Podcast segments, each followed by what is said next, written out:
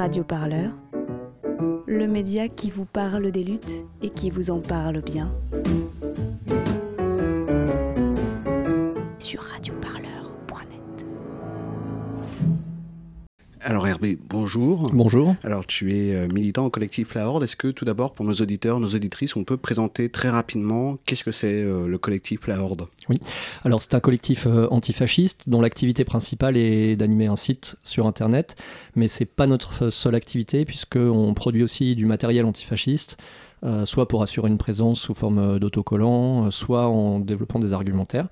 Et on fait également des formations, soit en interne pour des, syndicats ou des, ou des groupes militants, soit publics sur l'extrême droite et l'antifascisme. Le plus justement possible, mais clairement, dans une optique de combat. Serge Ayoub, hein, c'est un personnage omniprésent dans cette affaire euh, Clément Méric. Son ombre plane sur le procès, sur d'autres procès également. C'est qui ce personnage? Euh, Il a commencé, on parle de skinhead, notamment de bon, Bonhead. Euh, bah, tout d'abord, comment il est devenu skinhead? Alors, tout petit, hein, enfin très jeune en tout cas à l'adolescence. c'est à la faveur d'un voyage scolaire à Oxford euh, qui va découvrir un petit peu bah, la mode skin en fait, euh, en particulier en euh, devenant ami avec un individu qui s'appelle Bruce Thompson. Et il va faire d'ailleurs des allers-retours avec l'Angleterre à ce moment-là. et quand il revient en France, eh bien, voilà, il va, il va faire découvrir un peu ça. Alors, il y avait déjà des skins avant lui, mais la propre, ce qui va être particulier avec Ayoub, c'est que c'est lui qui, pour le coup, le premier, va politiser le mouvement enfin une partie du mouvement, en disant mais non les skins euh, ils sont nazis, euh, c'est ça les vrais skins. Et donc il va, euh, y avait déjà d'autres bandes de skins. Alors skin, punk, hein, les distinctions n'étaient pas forcément évidentes au départ. Mais lui va, va monter son, sa propre bande qui va s'appeler le Clan avec un K, donc tout un programme hein, évidemment. La référence au Clan est, évidente, et qui va euh, alors faire à peu près la même chose que euh, les, autres bandes de skins, donc emmerder le monde, mais avec une coloration politique, et donc en s'en prenant euh, en particulier, voilà, plus spécifiquement à ceux qui plus tard ils appelleront les, les boucaques. donc c'est une espèce de contraction, bougnoul donc pour les arabes et macaque pour les noirs. Et c'est comme ça qu'il va attirer autour de lui toute une bande de frappadingues qui vont effectivement avoir. Euh, alors, c'est toujours pareil, c'est un petit peu difficile de démêler le vrai du faux dans ces histoires-là, mais le fait est qu'ils vont avoir euh, une activité qui va après s'étendre euh, un peu plus tard au milieu du stade. Et voilà. le Parc des Princes. Alors voilà, avec le, le, Cop of Boulogne. et toute cette activité est, déjà un peu politique, en tout cas euh, a une coloration euh, clairement euh, affichée avec toute une série de symboles, mais il y avait aussi dans, le, dans ce mouvement skin de l'époque une dimension contre-culturelle, il y avait des groupes de musique qu'on écoutait, avec lesquels on pouvait, voilà, alors qui jouaient, qui affichaient clairement hein, des symboles nazis, alors là pour le coup c'était des drapeaux à croix gammée, etc. donc la dimension nazie n'était pas discutée mais la structuration politique restait euh, très limitée. C'est pour ça que euh, ce sont plutôt des mouvements de l'extérieur qui vont venir vers les skins euh, avant que Ayoub propose aux skinheads de se structurer eux-mêmes. Voilà. Et ça, c'est vrai que c'est quelque chose qui est de son initiative. il faut on ne peut pas lui enlever ça, d'avoir structuré politiquement une partie des, skins qui traînaient autour de lui et qui se revendiquaient d'extrême droite. Ce qui se passe, c'est que, ça faut lui reconnaître à Serge Ayoub, qu'il a toujours eu à cœur de maintenir euh, le milieu skin enfin de laisser au milieu skin une certaine euh, indépendance, autonomie, euh, à chaque fois qu'ils ont été approchés par des groupes militants? Euh, ils ont été approchés par le PNFE, les skins, ça l'a pas trop fait. Ils ont été quoi Alors le PNFE, c'était un mouvement néo-nazi au sens strict du terme, hein, qui se revendiquait du national-socialisme dans les années 80. Et pareil, voyant la mode skin prendre en France, bon, bah, ils se sont dit, voilà des militants de choc. Bon, ça l'a pas trop fait pour des raisons de discipline en grande partie. Et donc à troisième voie, bah, rebelote, euh, il y a eu les jeunesses nationalistes révolutionnaires, mais très vite elles ont pris euh, leur autonomie, euh, certainement pour les mêmes raisons, et aussi je pense, sans... alors c'est des vieilles histoires, hein, mais je pense qu'on peut le dire, donc les skins étaient ingérables, mais leur chef, Serge Ayoub aussi, c'était extrêmement difficile de travailler avec lui. Et voilà, et ça c'est les JNR dans les années 90 en fin de compte. Et puis, euh, alors actif, à part des faits divers euh, et, des, agressions, euh, bah, pas grand-chose. Et puis, pour des raisons qui sont plus liées à, la, des questions de délinquance, en, l'occurrence du trafic de drogue, Serge Ayoub va disparaître pendant un méthamphétamine, voilà, 1997 pour être précis. Et donc il disparaît des radars. entre temps, enfin plutôt après, on va le voir d'abord ressurgir à travers des petits business, des boutiques, des librairies, etc., qui vont dont une va curieusement euh, prendre enfin être incendiée hein, et c'était pas une action antifasciste. Donc euh, voilà tout plein de petits business un petit peu comme ça euh, tordus. Comme souvent à l'extrême droite hein, il y a beaucoup de figures comme ça qui mêlent je pense à Claude Herman par exemple à Lille qui faisait du trafic d'armes. Bon on retrouve souvent à l'extrême droite radicale c'est cette tendance à mélanger euh, revendication, en tout cas affichage euh, d'idées néo-nazis et euh, on va dire délinquance ou, ou, petite criminalité organisée. souvent ça va ensemble. Et donc le personnage disparaît et pour nous c'était de, l'histoire ancienne. Et il se trouve que à la toute fin des années 2000, il y a un DVD qui a eu un, certain succès qui est sorti qui s'appelait Antifa chasseur de skin et qui racontait euh, l'histoire euh, par leurs auteurs eux-mêmes, donc forcément peut-être un peu romancé, mais en tout cas une vision, on va dire, euh, de ce qui se passait à Paris dans les années 80 entre différentes bandes, euh, dont certaines se revendiquaient de l'antifascisme et d'autres euh, étaient clairement d'extrême droite. Et, c'est vrai quand même que les bagarres des années 80 avaient une dimension politique. enfin, un groupe comme les Red Warriors, je ne suis pas en train de dire que c'était pas un groupe antifasciste, c'est clairement un groupe antifasciste qui avait une activité antifasciste, mais qui avait aussi, en tant que tel, et c'est pas un reproche, hein, une activité de bande avant tout. C'est, je pense, davantage, une bande qu'un groupe antifasciste, mais c'était une bande qui faisait de l'antifascisme. Ça, par contre, il n'y a pas photo. Et donc, euh, à la faveur de ce DVD, euh, eh bien, Serge Ayoub, lui, a fait sa réponse, qui s'appelait euh, Sur les pavés. et c'est un peu sur le même modèle, c'est-à-dire, je vais être un peu méchant, mais on, fait venir ses vieux copains et puis on réinvente un peu, on réécrit l'histoire à sa faveur. Donc c'est un espèce d'anti, antifa chasseur de skin où euh, c'est les mêmes histoires mais à l'envers en fait retourné comme une chaussette et euh, où on va chercher pareil des, vieux de la vieille et à, la faveur de, ça ça a eu du succès en fait il y a des gens qui étaient contents d'avoir Antifa chasseur de skin euh, surtout ceux qui n'avaient pas connu cette époque bah, parce que ça leur permettait voilà de, découvrir une légende c'est toujours légende urbaine c'est toujours fascinant et puis en face c'est la même chose. ils étaient contents de voir que bah non, c'était pas vrai, que les skins tenaient la rue, que c'était le plus fort et tout ça. Et ça a permis de faire revenir, en dépit de toutes les casseroles euh, qu'il pouvait avoir par le passé, parce qu'il avait balancé des copains, il avait donc ces histoires de, trafic de drogue. enfin voilà, c'était vraiment un individu à fuir euh, sur tous les plans. Et là, il revient, blanc comme neige, euh, entouré de cette mythologie que lui-même était en train de construire. même pas raconté par d'autres, là c'est vraiment lui-même qui, qui, la racontait.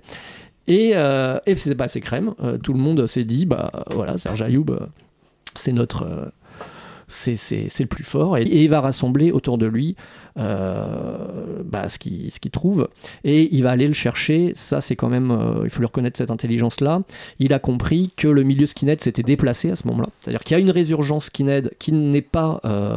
Euh, le fruit du travail de Serge Ayoub. Il se trouve que ça s'est fait comme ça. Euh, à la même période, hein, au milieu des années 2000, on voit à nouveau des skins, alors qu'on n'en voyait plus euh, nulle part. Mais on les voit pas en ville, on les voit plus au hall ou dans le quartier latin comme dans les années 80.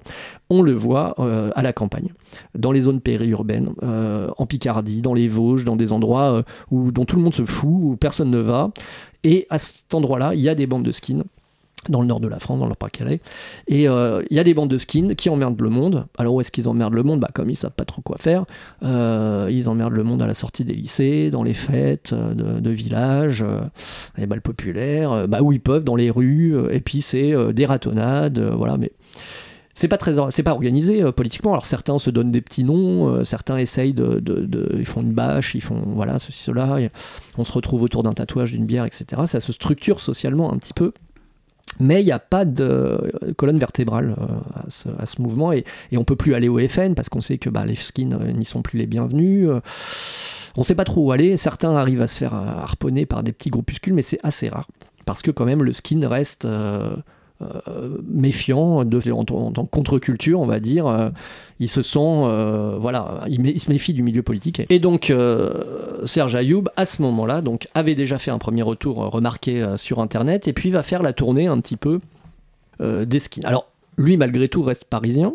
Euh, va ouvrir son local, euh, donc un bar hein, qui s'appelle le local, euh, dans le 15e arrondissement. Donc, hein, et il va attirer donc sur Paris, alors à la fois la faune faf parisienne qui vient s'encanailler parce qu'il y avait d'autres lieux à l'époque où allaient déjà les Gudards, toute l'extrême droite parisienne, mais le local, c'était un peu de la part des, des, fils à papa, aller se frotter un petit peu au prolo. Il y a eu quelques petits crossovers assez savoureux entre des gens qui venaient euh, du Crab Tambour par exemple ou des, bars comme ça qui sont vraiment des bars euh, presque hipster faf quoi. Et en même temps euh, et donc ils venaient venir chez Serge Ayoub c'est venir chez les, durs les, les vrais les tatoués quoi. Rapidement les activités dans le local c'est quoi exactement? C'est des conférences? C'est ce que disait Stéphane Morillo. Oui c'est des oui là là-dessus c'est vrai c'est des soirées et puis c'est aussi pour faire vivre le local. On le prête euh, à d'autres euh, structures. Là, donc, on est dans les années 2010. Alors la bande se reforme euh, officiellement, ce qui est assez drôle puisque ça s'appelait toujours les jeunesses nationalistes révolutionnaires, sauf que les gars ils, ont tous au moins 45 ans. et donc ça c'est quand même c'était assez risible hein, sur le principe, ils toujours ils avaient ressorti leur petit logo, leur machin, leur blouson. alors évidemment personne n'allait leur chatouiller sous le menton parce que la plupart ils sont plus larges que hauts, mais ça c'est merci les stéroïdes. D'ailleurs voilà, il y a aussi, un business, hein, on va pas, va pas se mentir, la muscu c'est pas que pour la beauté du sport. Donc tout ça se mélange plutôt pas mal. Et voilà, et voilà euh, ce que Serge Ayoub va faire euh, jusqu'en 2013, euh, donc pendant quand même trois ans. Et, ensuite, et bien ensuite, voilà, c'est mieux connu, hein, bien sûr, il y a ces militants qui qui vont se retrouver face à Clément et ses amis et qui vont, et qui vont dont l'un des membres, Stéphane Morio, va porter des coups mortels à notre camarade.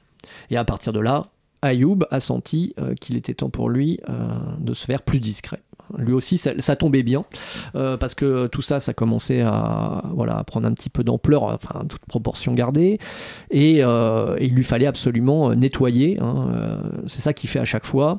il chauffe les gens, il a dû monter la tête de tous ces petits jeunes en leur disant vous êtes les plus forts, vous êtes des guerriers, etc. Et puis une fois que les gens mettent en pratique tout ce qu'il leur a martelé, ce qu'il leur a mis dans la tête, eh ben, Ayoub se défile, comme à chaque fois, et les laisse tomber. Et nettoie autour de lui, ça c'est très important. Donc cette dissolution, elle est presque miraculeuse parce que du coup, il a pu se refaire une virginité à moindre frais. Il a autodissous Alors c'est ce qui, oui, de fait, ça aussi c'est symptomatique. Hein. Il a anticipé quelque chose dont il savait qu'il allait arriver, ce qui lui permettait de garder la main. Euh, la réalité, c'est qu'en fait, c'est-à-dire il a ouvert un autre local. Alors il a eu pareil le, nez de plus le faire à Paris où il aurait eu plein de soucis et de le faire à Brésil-le-Sec dans un coin complètement perdu en Picardie euh, où personne évidemment euh, peut aller. Puis même si vous y allez, de toute façon il n'y aura pas grand-chose à voir. Euh, il a toujours ses copains autour qui étaient des, soit des anciens JNR, soit des, anciens militants d'extrême droite, euh, euh, très connus. Et Yahoo n'a aucun problème. C'est ça aussi l'autre aspect. Alors, il y a le côté agitateur politique, chef de bande de néo-nazis. Et puis il y a un autre côté plus trouble, c'est le côté Ayoub et ses relations avec les services de police. puisque là, de plus en plus, quand même, le alors c'est des rumeurs, surtout à l'extrême droite, hein, qui traînent sur Ayoub depuis très longtemps, euh, que c'est une balance. Évidemment, euh, personne n'a pu le prouver. Euh, il se trouve que miraculeusement, il est toujours sorti indemne de toutes les histoires tordues dans lesquelles il s'est retrouvé impliqué. Mais ça suffit pas, évidemment, pour être une balance. Mais là, dans l'affaire de Clément, où euh, on a beaucoup plus d'informations, et puis c'est avec les téléphones, etc., il y a des choses qui parlent, qui parlaient pas avant. Euh, là, on commence à voir qu'il y a des, zones d'ombre euh, dans, l'histoire, où on, imagine mal comment certaines choses sont possibles sans que Ayoub ait donné les noms de ses camarades. Et quoi qu'il en soit, parce que ça, c'est pareil, c'est un peu couper le cheveu en quatre, c'est le problème du procès, c'est qu'il rétrécit l'histoire. Quoi qu'il en soit, au-delà même de ça, la responsabilité politique d'Ayoub est entière. Parce qu'il a, euh, encore une fois, entraîné, comme il dit, euh, personne de moins de 100 kilos, euh, à quoi bon faire de la muscu, à s'acheter des armes, se faire un look paramilitaire, créer une milice, si c'est pas au bout du bout pour en découdre. Hein. Sinon, quel sens ça C'est quand même pas pour après aller cueillir des champignons. Donc là-dessus, à notre sens, c'est ça qui est, terrible, c'est que là-dessus, il n'a pas répondu, et pour cause. En gros, ce qu'on essaye de nous faire croire, ce que la défense essaye de nous faire croire, ce que Ayoub essaye de nous faire croire, c'est que Esteban Morillo, Samuel Dufour et euh, Alexandre Hérault, ils ont obéi sur tous les points à Ayoub. Ils ont fait exactement tout ce qu'il a dit. Donc de se débarrasser des affaires, d'aller voir les flics, de prendre un avocat. Tout ça, ils ont obéi. Sauf au moment où lui aurait dit n'allez pas vous battre. Alors euh, non, hein, là faut être très sérieux. Euh, à l'extrême droite, le chef, c'est le chef. Son autorité, elle n'est pas discutée, on n'est pas là, euh, on va pas faire une AG pour savoir ce qu'on va faire. Hein. Je veux dire, ce que le chef dit, les lieutenants le font. Là, on débat pas au, JNR, on fait ce que le chef y dit. Donc on n'est pas en train de dire que Ayoub a envoyé ses chiens tuer euh, des antifas euh, rue euh, Comartin, puisque c'est pas le cas. Ce qu'on dit, c'est qu'au moment où il a été consulté par ses lieutenants, puisqu'ils ne vont rien faire sans le consulter, c'est normal, c'est le chef, il essaye de nous faire croire qu'il leur a dit l'inverse de tout ce qui tout ce qu'il a construit avec eux précédemment. Ce que Ayoub a fait, sa responsabilité, c'est de leur avoir donné les moyens de s'épanouir en tant que tel. Donc ce choix, le choix au départ, ils l'ont peut-être fait tout seul, mais euh, de les structurer et de leur vendre du rêve. Et de leur donner ce sentiment de puissance euh, complètement usurpé euh, par ailleurs, mais...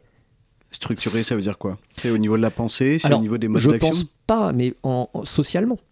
C'est-à-dire que, le, comme n'importe quel chef de bande, en fin de compte, hein, ce qu'offrait Ayoub, c'était pas une doctrine, il hein, faut être sérieux. Ce qu'il offrait, c'est un lieu de rendez-vous, c'est un code, euh, c'est un blouson, euh, c'est une communauté. Hein. c'est se sentir euh, appartenir à quelque chose qui, qui, nous dépasse. Et ça, tout le monde en a, besoin hein, d'une certaine façon. Et eh ben c'est ça, Serge Ayoub. Radio Parleur, le média qui vous parle des luttes et qui vous en parle bien. Sur Radio Parleur.